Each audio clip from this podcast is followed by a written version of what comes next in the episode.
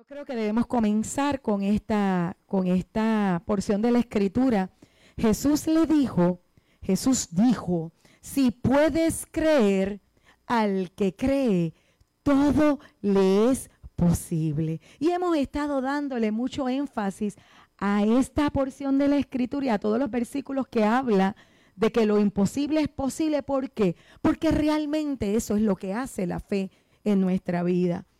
Así que quiero que recuerdes algo que es importante y es que en Romanos 10, 17 dice que la fe viene como resultado de oír el mensaje y el mensaje que se oye es la palabra de Cristo. Escuchar la palabra de Dios siempre produce algo en nuestra vida. ¿Y sabes qué es lo que produce? Fe. Así de sencillo. Siempre que escuchas la palabra, ella tiene el poder de dar vida. Vamos a mirar un poquito más allá en esta información. Nosotros somos seres tripartitas. Somos un espíritu que tiene un alma y vive en un cuerpo. Y eh, la parte más fundamental de nuestro ser es el espíritu, que es eterno. Y la palabra de Dios dice en Juan 6:63, el espíritu da vida.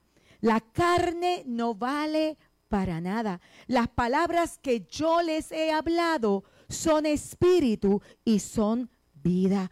La palabra que Dios habla, la, esa que añade fe, está impregnada del Espíritu. Tiene el soplo de vida en ella eh, eh, impartido por Dios mismo. Tiene la esencia de la vida de Dios. Sus palabras son espíritu y son vida y son inyectadas directamente al espíritu del hombre.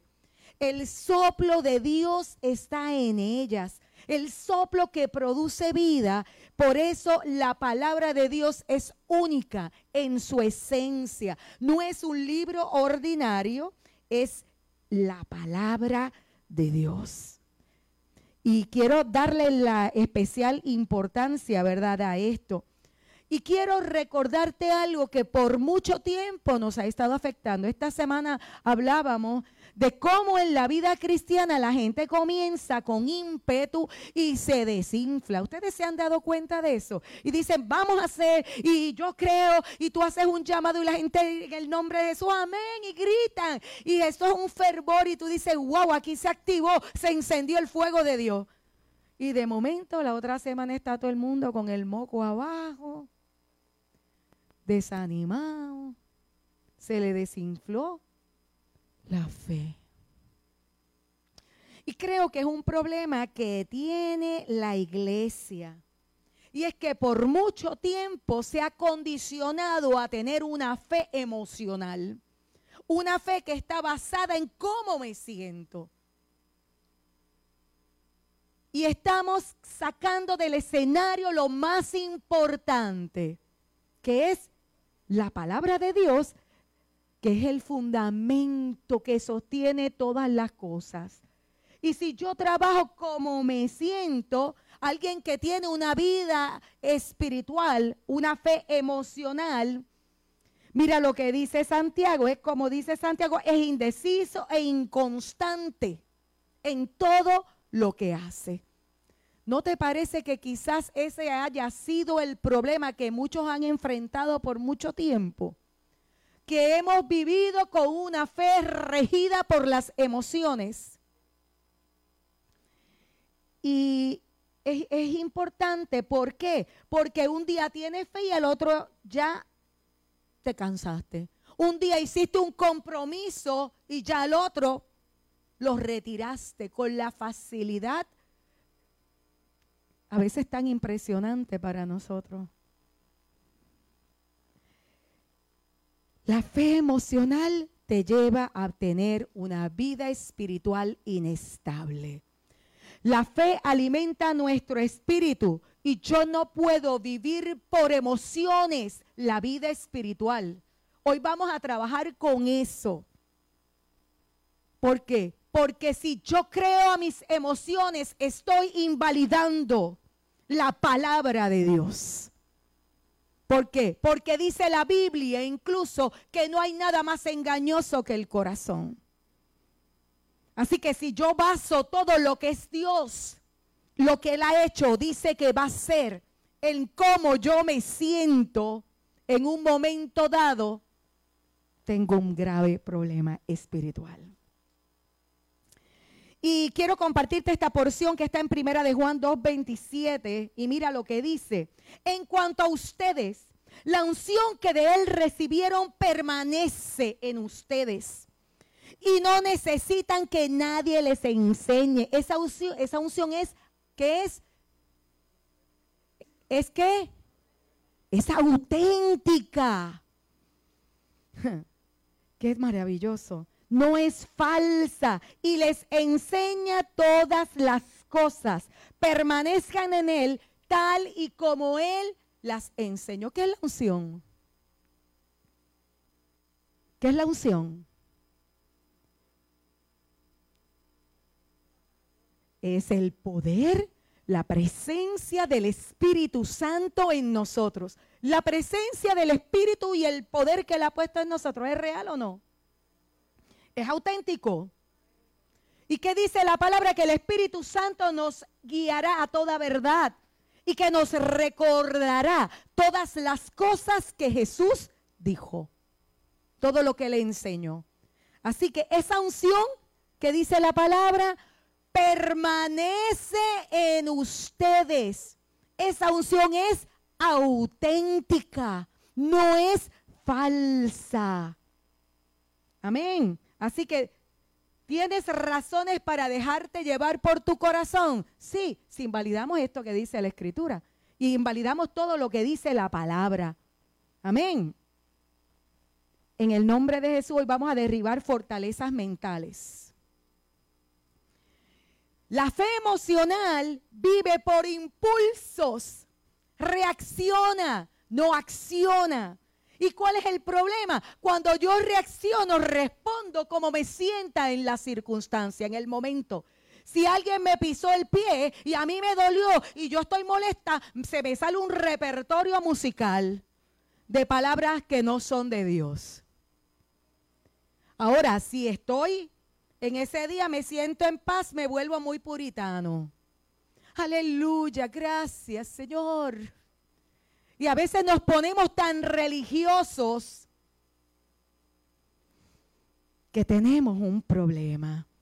Nosotros tenemos que aprender a accionar. Accionar quiere decir ejercitar el dominio propio y hacer lo correcto en todo tiempo. Y yo creo que ha llegado el tiempo y la hora en que la iglesia tiene que ejercitarse en accionar, no en reaccionar en medio de todas las cosas. La fe espiritual es firme y estable. Si tú crees hoy, crees en las buenas y crees en las malas. La fe espiritual permanece para siempre, como dice aquí, la fe espiritual. La fe espiritual aprende la disciplina y no necesita motivación para hacer lo que hace. Yo no te tengo que llamar todas, mira para que ore, mira para que dé, mira para que le hables de Cristo a alguien. Si, te motivo hoy, ¡eh! y va y lo hace, y ya mañana, como no tienes la misma motivación, es que la vida espiritual se nutre de qué? De la relación, de la comunión. Es importante que nosotros entendamos que hay una disciplina que nosotros tenemos que ejercer por conforme a lo que creemos, ¿verdad? Nosotros vivimos por principios espirituales. La emoción es un impulso momentáneo, pero el espíritu es poder permanente. Amén. Vuelvo y lo repito. La emoción es un impulso momentáneo, pero el espíritu es poder permanente. ¿Cómo estamos viviendo la vida espiritual? Tu fundamento tiene que ser la palabra de Dios. Y te quiero hablar de este tiempo que estamos viviendo. Si hay una característica que se está desarrollando en este tiempo, es un tiempo de ejercer la paciencia. ¿O no miras a tu alrededor? que tú crees? ¿Que todo está rapidito?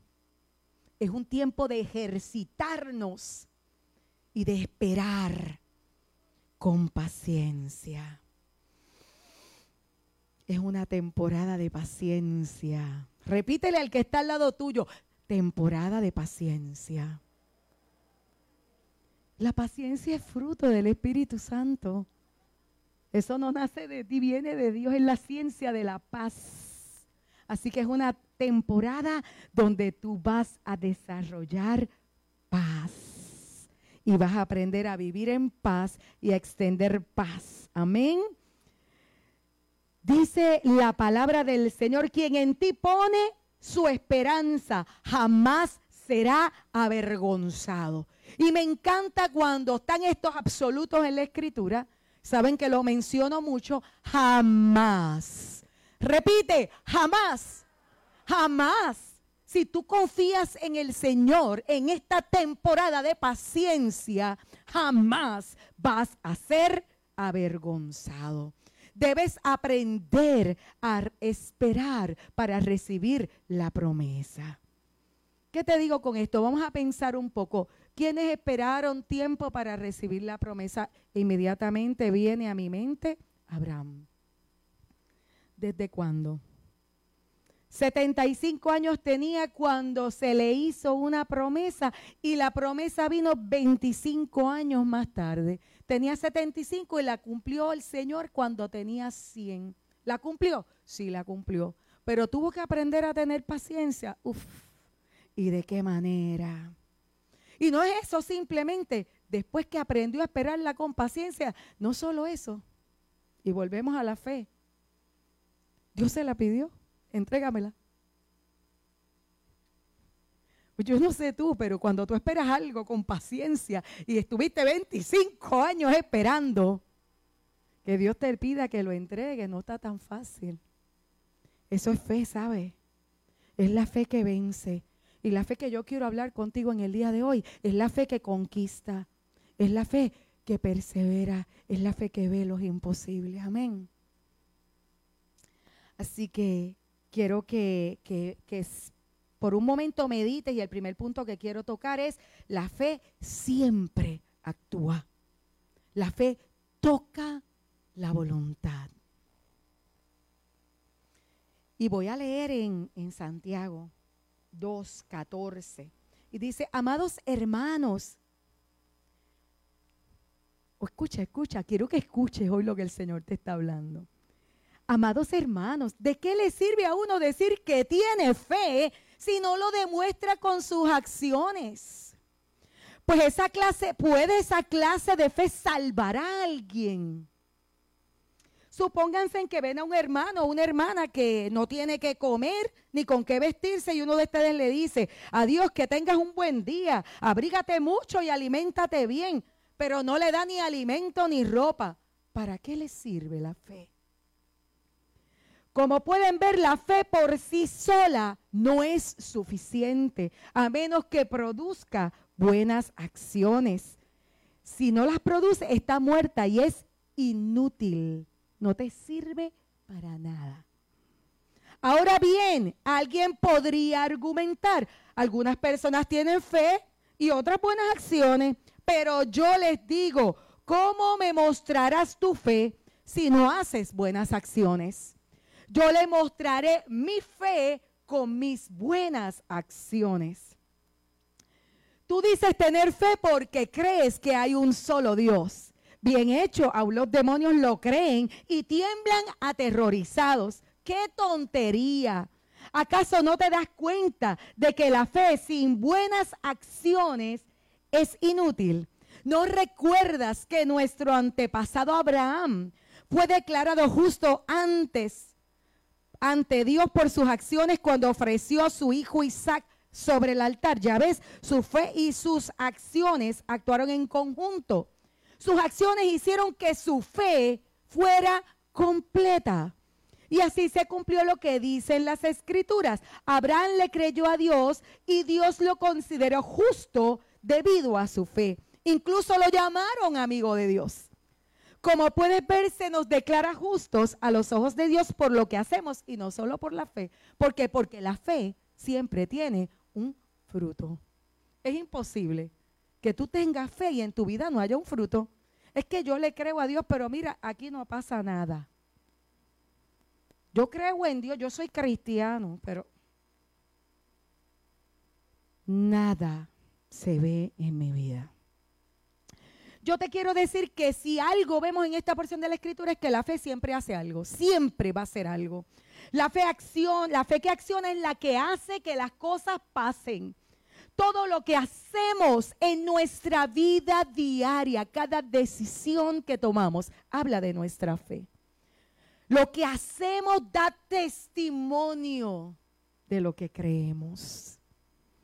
Sabes que lo que escuchas y crees determina tu postura.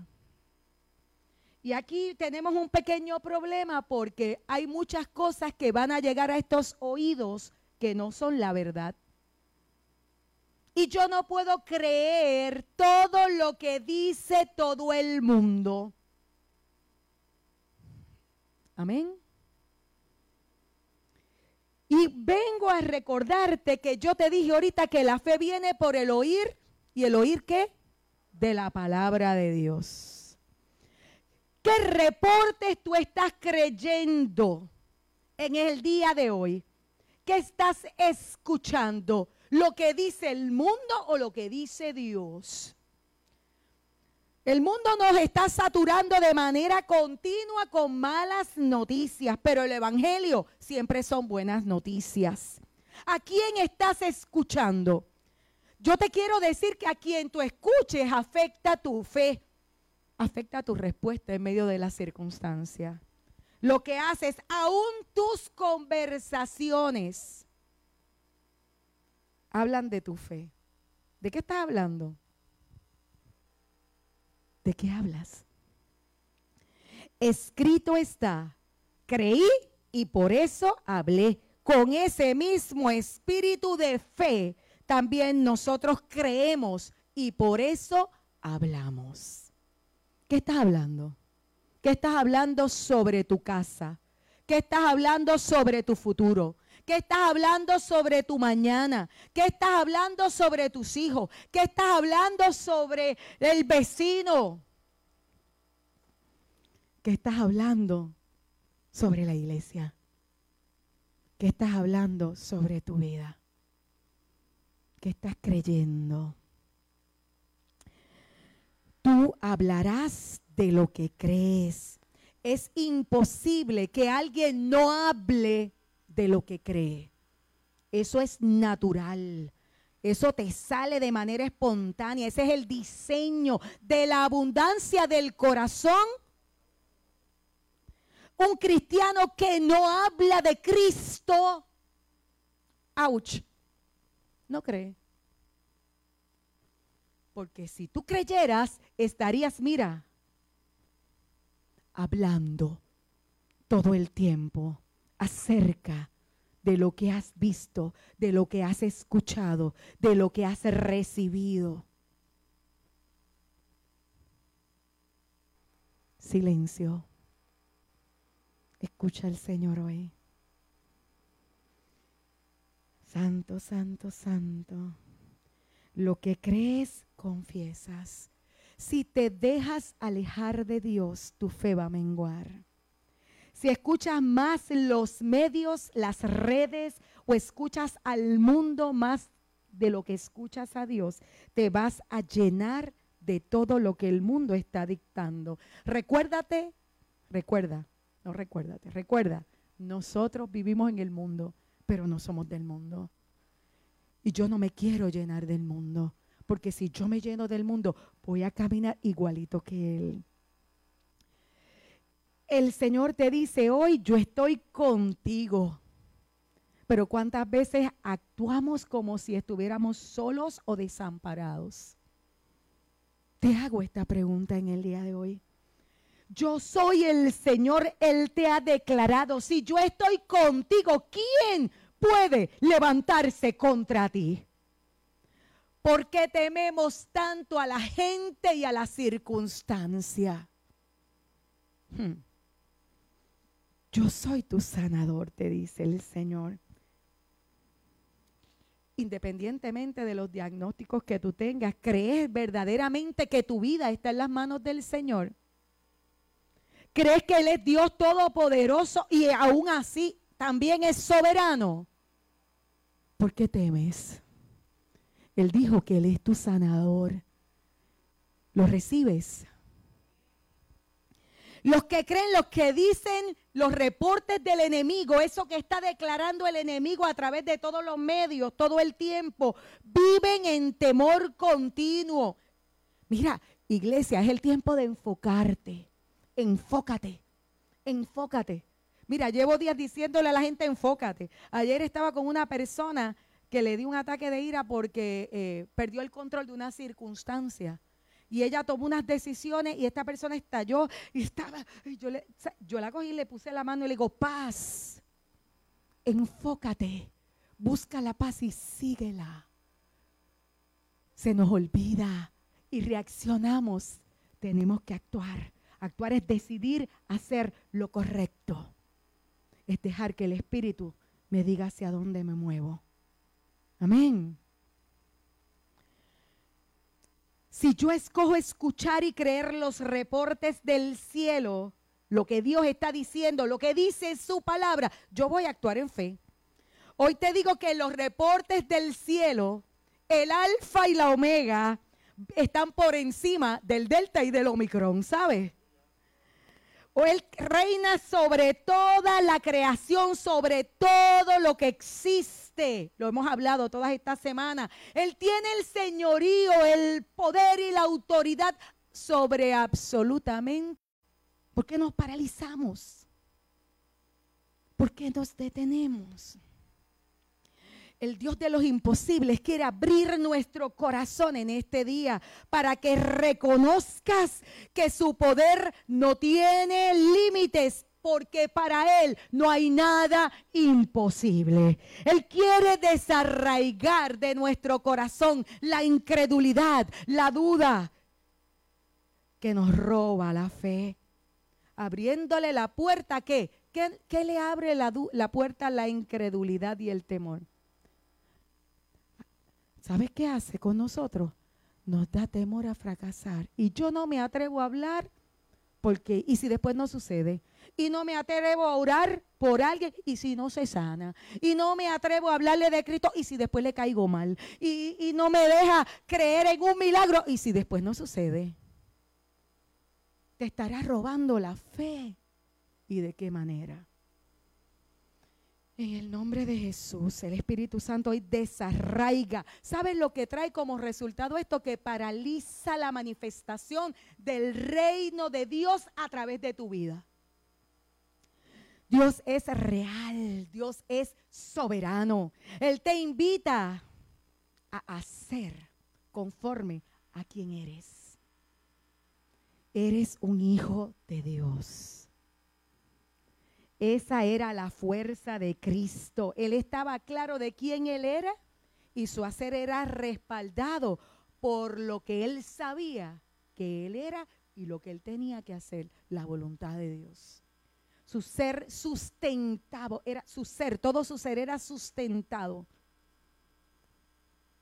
Era su, su ser era sustentado y sustentaba su hacer, mejor dicho. Su ser sustentaba su hacer. Lo que él era sustentaba lo que hacía. Y sé que algunas veces a nosotros se nos olvida. Y en el día de hoy yo vuelvo a recordarte porque en cuangésima vez te lo voy a seguir recordando. Y recordando y recordando, tú eres un hijo de Dios. Tú eres un hijo de Dios. Tú eres una hija de Dios. Nada de lo que puedas hacer Niega esa realidad. Solo trae dolor a tu vida, trae consecuencia, pero sigues siendo un hijo de Dios en cautiverio.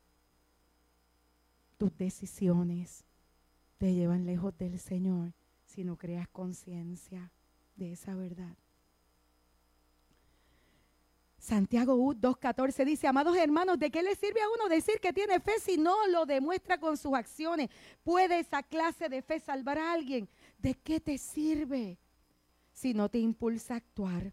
La palabra salvar se refiere, cuando dice que, ¿verdad? Es, esa clase de fe no te puede salvar, se refiere a quitar o librar a alguien de una carga, de una opresión o de un peligro. ¿Te das cuenta que es importante?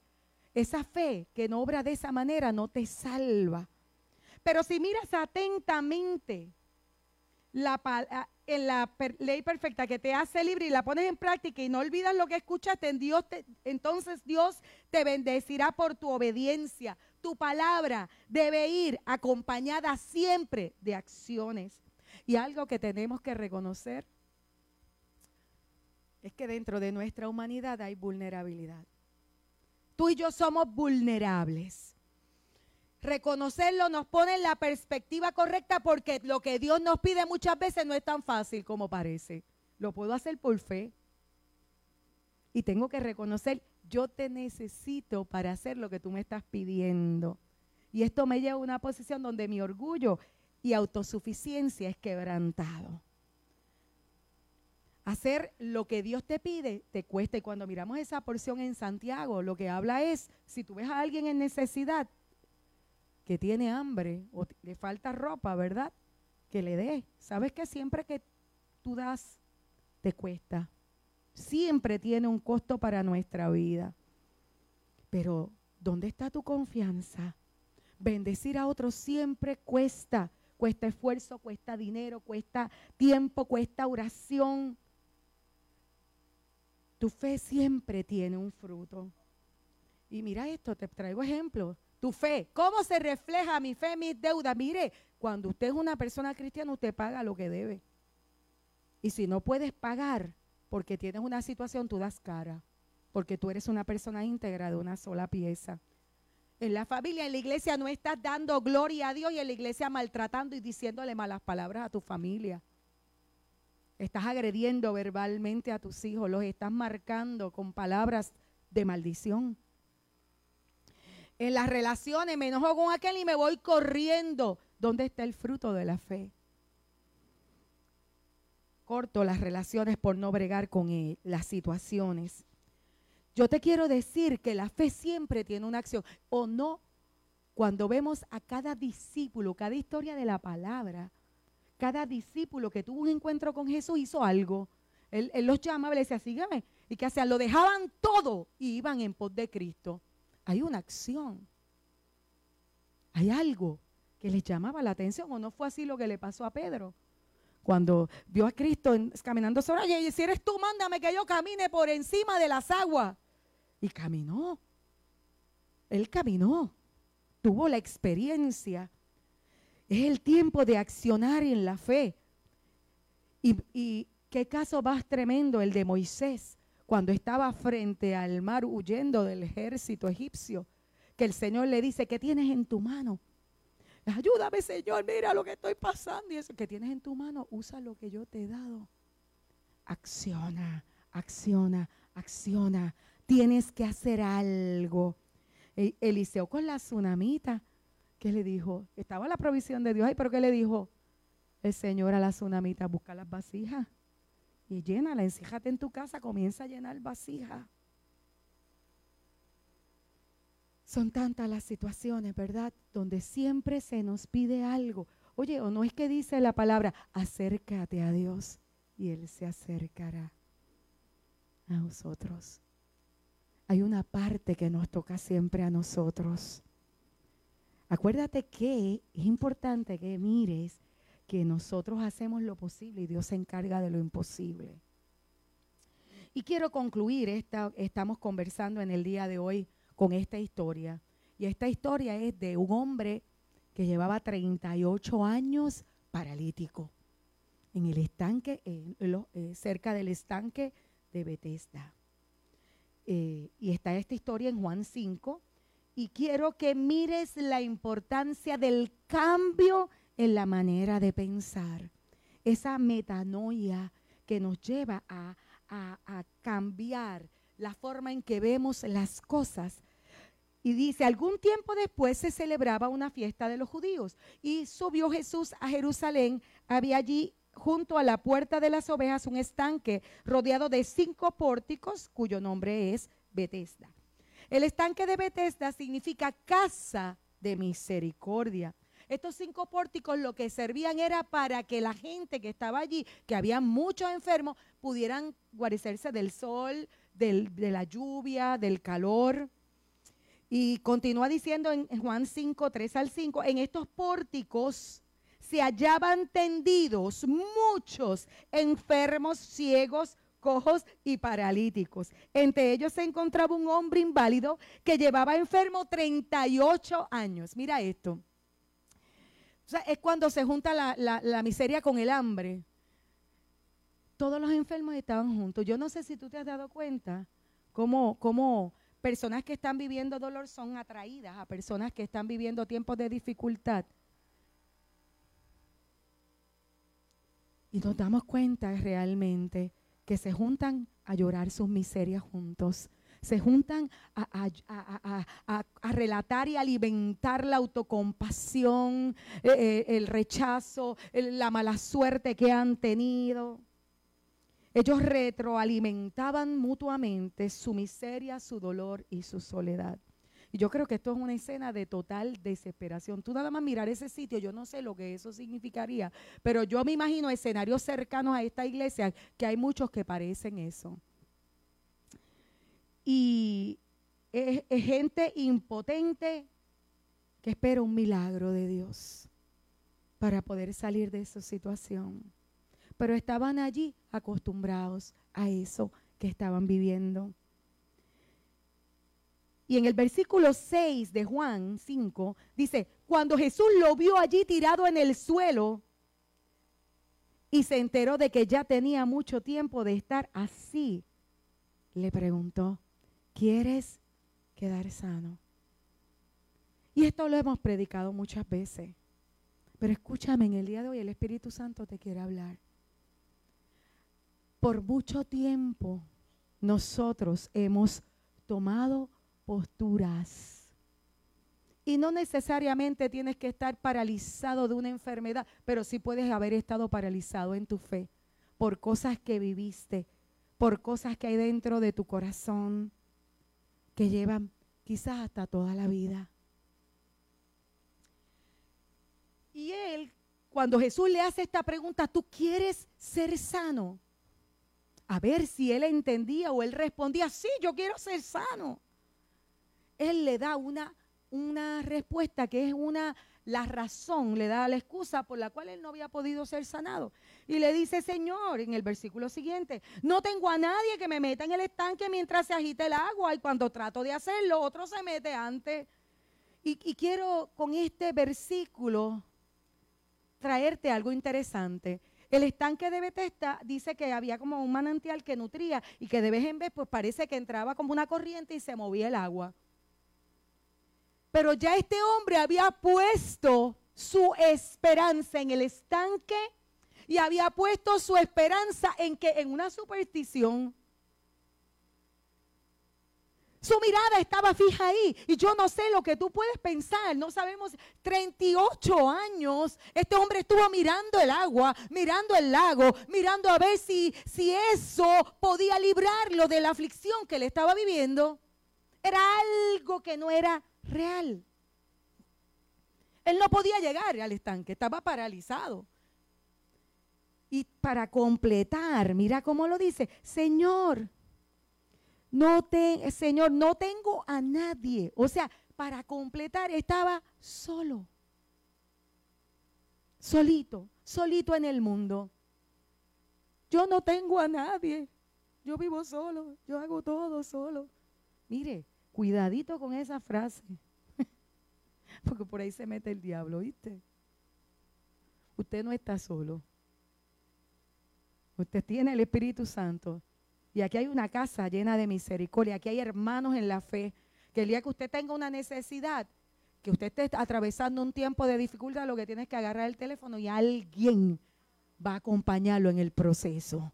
Porque usted no está solo. Nosotros somos familia Y esta es la casa del Señor, casa de misericordia. Y quiero decirte que el enemigo es especialista atando la mente a través de pensamientos y circunstancias. Cuando tu mente está atada, algo pasa, tus pensamientos son llevados cautivos y anulan tu fe. ¿Escuchaste lo que acabo de decir? Toman prisionero tus pensamientos, robándote la fe. Te acuestas y de repente te asaltan los temores, pensamientos negativos, vergüenza, pecado, depresión, ansiedad. Oye, ¿Cuántas cosas? Te acuestas a dormir y dices, ahora voy a descansar, estoy bien cansado. Y de momento te acuerdas. Si empiezas, ay Dios mío, ay Dios mío, no puedo dejar de pensar en tanto problema. Ay Dios mío, qué difícil. Y pierdes la noche. No es que te levantaste a orar, es que pierdes la noche bajo opresión. ¿Alguien sabe de lo que estoy hablando? Pensando en todos los escenarios difíciles, todas las preocupaciones, todas las cosas inimaginables. Que el enemigo empieza, espérate, te estás recibiendo lo que yo estoy diciendo, te va a morir, va a pasar un carro, va a pasar esto, va a pasar lo otro, mira, te va el COVID, COVID, COVID, te vas a morir. No hables con la gente, mira, que él te tosió al lado, mira, tú estás, fíjate, se te metió por el ojo, por el oído entró eso, y tú estás durmiendo, tú estás tratando de descansar, es tu tiempo de renuevo y estás bajo una opresión de pensamientos. Hmm. Si esa es tu noche, en la mañana te levantaste y cómo te levantaste. Me levanté en victoria. Mm, ya te levantaste derrotado. Ya te levantaste derrotado. El enemigo está buscando atar tus manos, tus ideas, atar tus pies, atar todo lo que eres. Y en el nombre de Jesús es el tiempo, iglesia, que cuando estas cosas busquen ganar ventaja sobre tu vida, tú te levantes en el nombre de Jesús y actives tu fe. Levántate y levántate y abre tu boca y comienza a declarar la palabra. Hoy me levanto creyendo y te levantas así mismo que los pensamientos de Dios son de bien y no de mal para mi vida, para darme un futuro y una esperanza. Oh, mi Dios suplirá todo lo que me falte conforme a sus riquezas en gloria. Todo lo puedo en Cristo que me fortalece. Hoy por medio de Cristo yo soy más que vencedor. Que viene el diablo a decirme que yo voy a perder, que me voy a morir, que me va a pasar qué. Oh, para Dios no hay nada imposible. En este día yo voy a ver milagro. Dios abre puertas para mí. Él rompe cerrojos de bronce. Eso es levantarte en medio de ese ataque. Iglesia, activa tu fe. Es el tiempo de que, en que tienes que levantarte a accionar en la fe. Y mirando a este hombre, este caso es dramático, ¿verdad? Yo me imagino el tono patético, yo no tengo familia, yo no tengo a nadie, yo estoy solito. Recuerda el poder de lo que he creído. Ouch. Y tengo que decirlo porque lo que pienso determina lo que creo. Y lo que creo determina lo que hago. Si yo me siento pobrecita, yo solita, no puedo. ¿Cómo voy a vivir? Pobrecita, solita, porque yo me lo creo. ¿Entiendes? ¿Te estás dando cuenta? Mira lo que dice Romanos 12, 12 y lo hemos leído millones de veces. Oye, en el nombre de Jesús entra en nuestra mente. No imiten las conductas ni las costumbres de este mundo. Deja que Dios te transforme en una persona nueva al cambiarte la manera de pensar. Entonces aprenderás a conocer la voluntad de Dios, que siempre es buena, agradable y perfecta. Así que Creo que esto es importante. Fíjate lo que Jesús le dijo a este hombre y cómo Jesús va. Primero le pregunta, ¿tú quieres ser sano? Y él le da todas las excusas por las cuales él no pudo haber sido sanado. Ay, que yo estoy solita, yo no tengo a nadie, todo esto. Entonces le dice, Jesús le contesta al hombre después que le da su repertorio, ponte de pie, toma tu camilla y anda. Y al instante el hombre quedó sano. Enrolló la camilla y comenzó a caminar. Y quiero que veamos esto detenidamente. Lo primero que Jesús le pide a este hombre es que haga algo que no había podido hacer en cuanto en 38 años. Sobre la base de que él le dice estas palabras a este hombre. De, de alguna manera el hombre cuando lo escucha dice, espérate, espérate, pero si este hombre me está diciendo que me ponga de pie y yo no puedo hacerlo, esto quiere decir que él tiene la intención de hacer algo para que esto sea posible. ¿No podríamos pensar eso cuando Dios habla en la palabra? Cuando Dios te da una promesa en medio de tu circunstancia, en medio de tu escenario, tú puedes tomar la decisión de pensar de esta misma manera. Oye, pero Él me está diciendo esto, es porque algo puede pasar. No ha pasado en 38 años, pero aquí yo creo que por la palabra que Él está diciendo algo puede pasar. Fíjate que, que la, fe de este hombre se transfiere desde sus propios esfuerzos, de lo que él podía hacer, que en que tanto había fracasado, pues yo no lo puedo hacer, pero él debe hacerlo. Él lo debe hacer posible. Así que de ese modo la fe se transfiere a Cristo en ese momento. Y él pensó, si este hombre me va a ayudar, tengo que decidir hacer lo que él dice que haga, porque si no, pues no se hace. Así que voy a hacer el esfuerzo.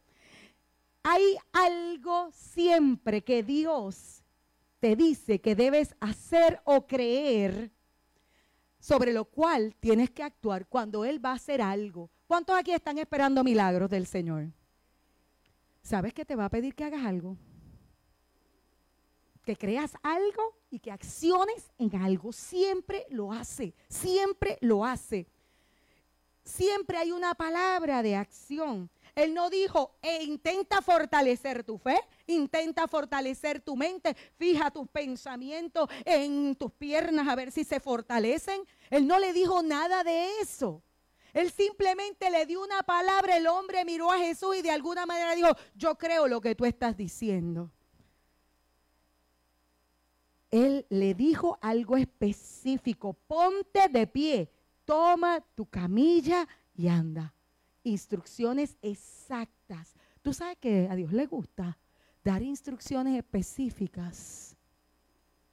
¿Tú lo has vivido? Oye, yo lo he escuchado, dándome instrucciones específicas. Y muchas de ellas han sido terribles, porque yo he dicho, Señor, ¿en qué posición me pones? Pero sabes qué, aun cuando me haya humillado, creo que hice lo correcto. Porque cuando Dios hable, aunque me cueste lo que me cueste, yo quiero obedecer. Quiero ser fiel. Te va a costar obedecer. Y fíjate que en ese momento en que la voluntad de este hombre se puso de acuerdo con la voluntad del Señor, el poder de Dios fue liberado.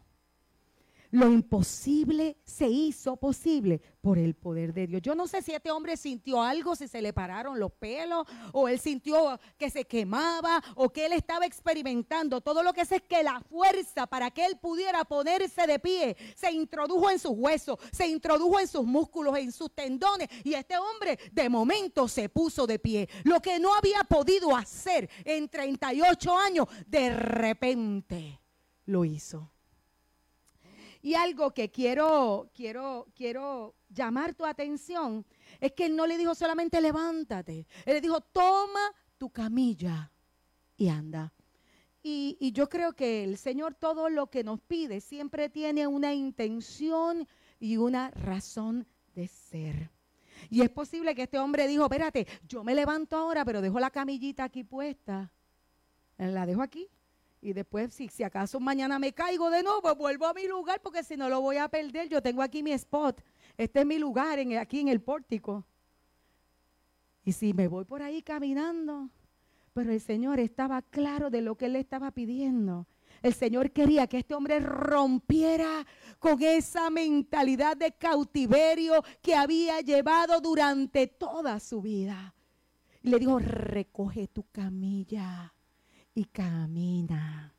Y cuando miramos esto es tan tremendo porque el Señor lo estaba diciendo con la idea de que Él se deshiciera de esa camilla para siempre. Porque cuando el Señor da una palabra, esa palabra es firme y final. Y Él no iba a volver atrás.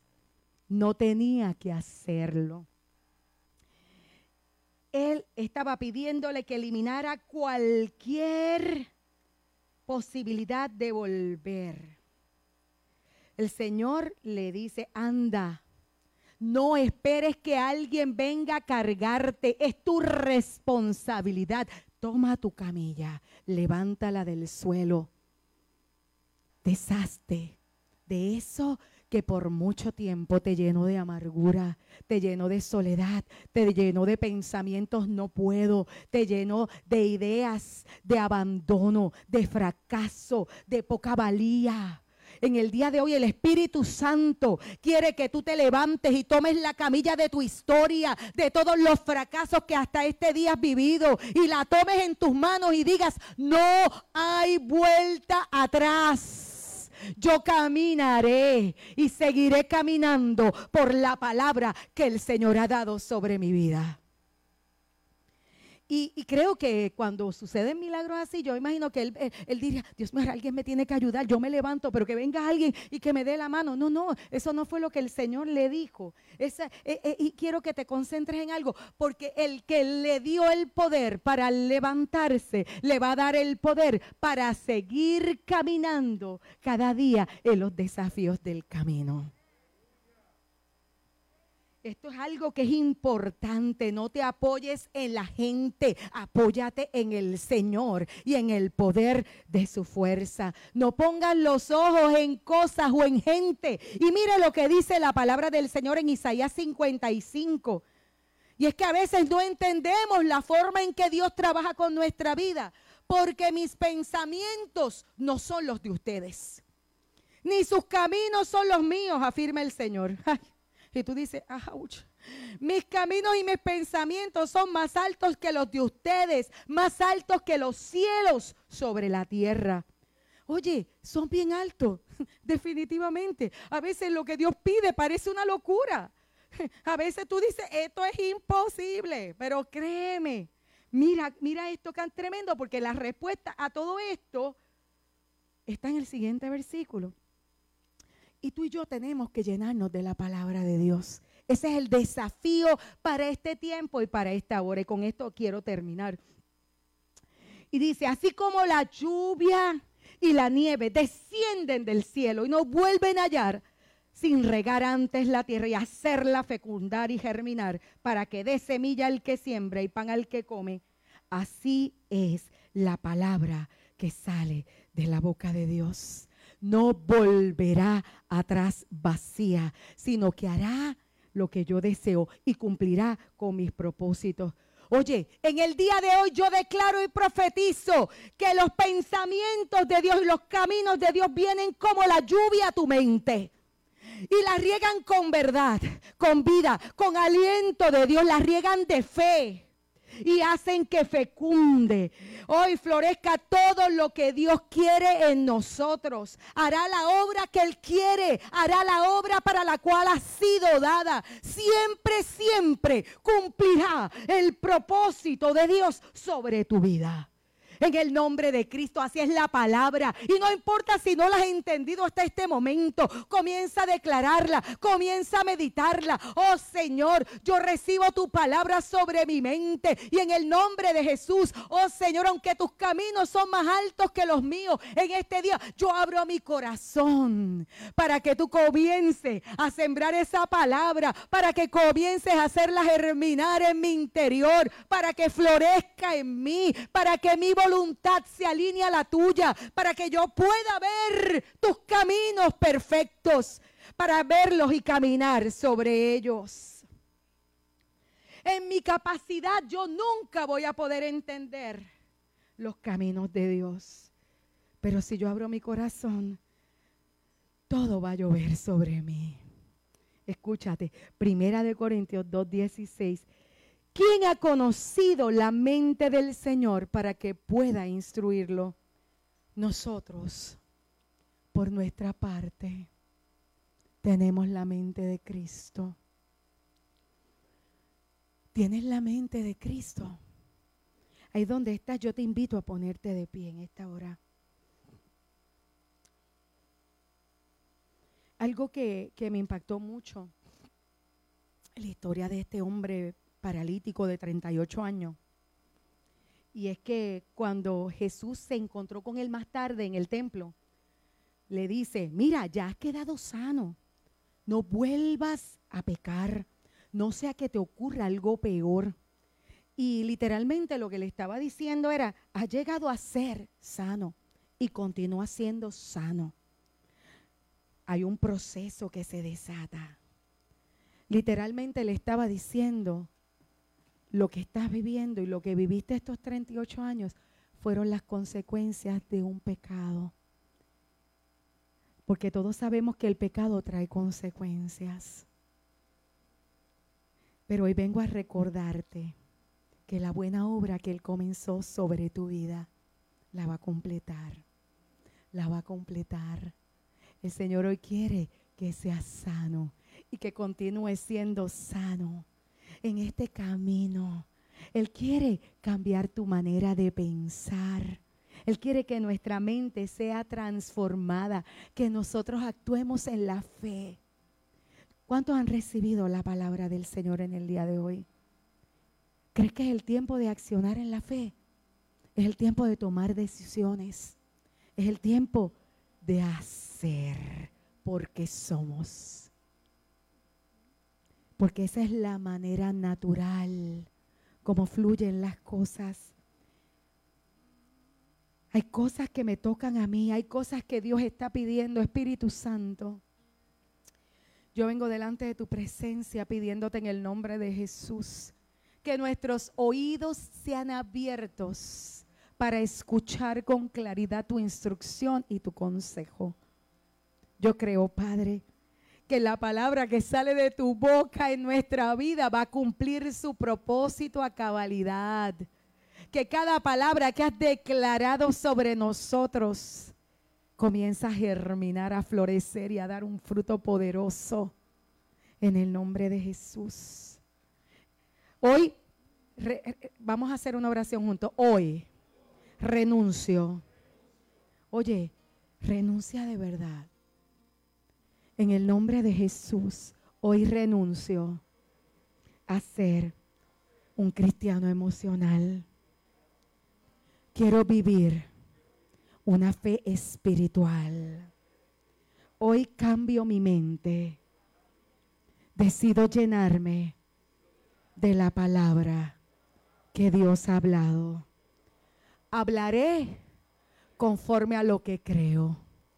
Hablaré palabras de vida que construyan, que edifiquen, que desaten el poder de Dios en medio de toda circunstancia. Hablaré de lo que creo. Compartiré mi fe. Hoy suelto las camillas de mi vida. No volveré atrás. Hoy me deshago de ellas y me posiciono en fe, en el nombre de Jesús, a conquistar los planes de Dios, el propósito de Dios para mi vida, para mi casa, para mi ministerio, en el nombre de Jesús. Cancelo toda palabra contraria que haya salido de mi corazón. En el nombre de Jesús, vengo a desarraigar de mi mente todo pensamiento de fracaso o de autocompasión, toda mentira. En el nombre de Jesús, la desarraigo. Doy paso a la verdad. En el nombre de Jesús, rompo fortalezas. Declaro libertad. Llevo mi mente cautiva a la obediencia de Cristo. Declaro la mente de Cristo sobre mis pensamientos. En el nombre de Jesús. La obra del enemigo en esta hora es expuesta y destruida por el poder de Dios. En el nombre de Jesús. Gracias Señor, porque hoy decido caminar por fe en el nombre de Jesús. Aleluya. Amén. Amén. Amén. Amén. Gracias Señor. Gracias Señor. Gracias Señor. Que muchas mentiras creemos. En el nombre de Jesús es el tiempo de liberar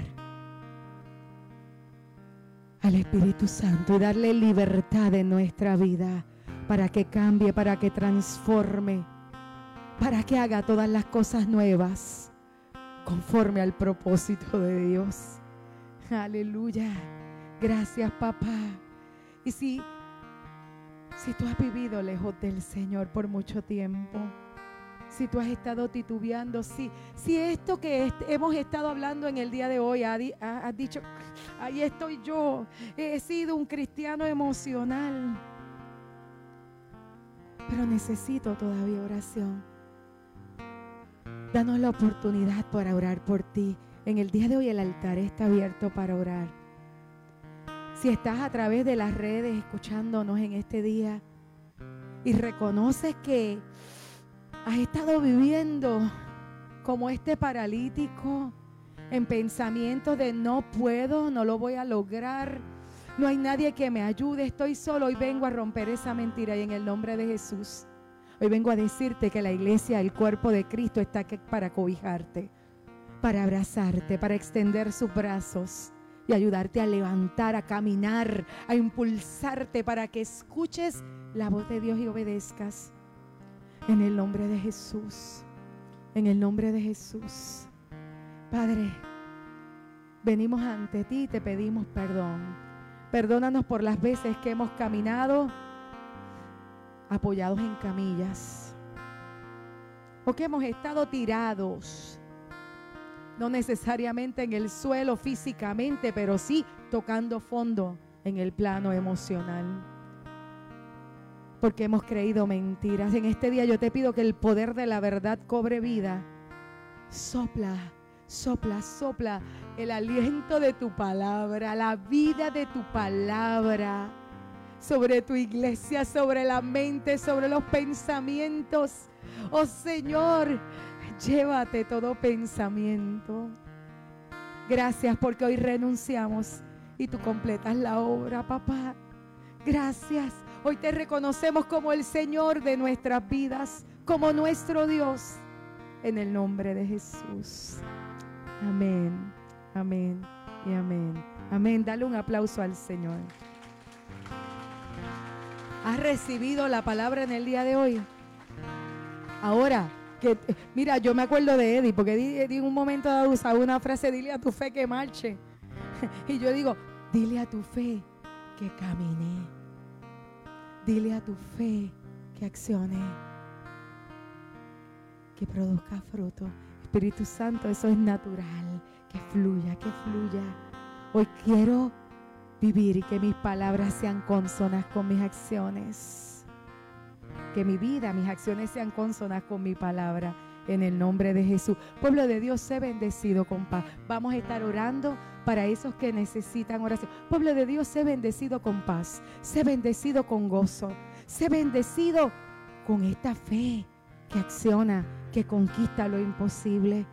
Sé bendecido con esta, esta perseverancia para tomar por hecho lo que Dios ha declarado, para verlo como verdad absoluta en tu vida, para caminar sobre la palabra para creer que lo imposible se hace posible por el poder de Dios. Hoy le doy gracias al Señor y le pido que transforme tu mente.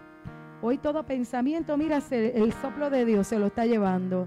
¿Tú lo crees? ¿Tú lo crees? Se lo lleva en el nombre de Jesús. Hoy le damos gracias al Espíritu Santo. Si nos visitas por vez primera, también te invito para orar por ti. Dame la oportunidad de conocerte y de bendecirte. Sé bendecido, pueblo de Dios.